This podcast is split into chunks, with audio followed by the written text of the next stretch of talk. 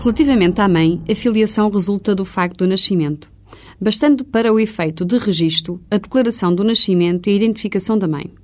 Esta declaração não tem que ser realizada pela mãe. Ela pode ser realizada por terceiro e até por determinados serviços de maternidade. Se a declaração de maternidade se verificar dentro do ano seguinte ao nascimento, considera-se estabelecida a mesma. Caso a declaração de maternidade seja realizada após um ano do nascimento, esta só fica estabelecida se for prestada pela mãe.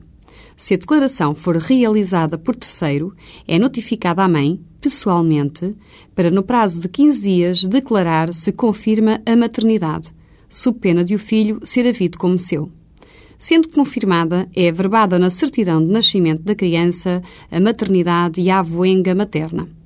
Se a pertença mãe negar a maternidade, a Conservatória do Registro Civil envia para o Tribunal a certidão de nascimento, iniciando-se desta forma o processo de averiguação oficiosa da maternidade.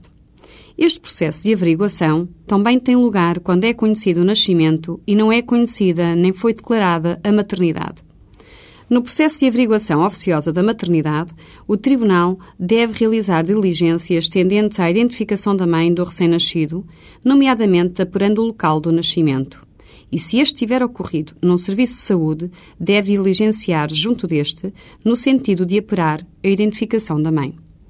Caso no processo de averiguação se conclua que existem elementos suficientes para a identificar, é proferido parecer do Ministério Público e despacho do juiz, considerando viável a propositura da ação de investigação da maternidade, a qual será proposta pelo Ministério Público.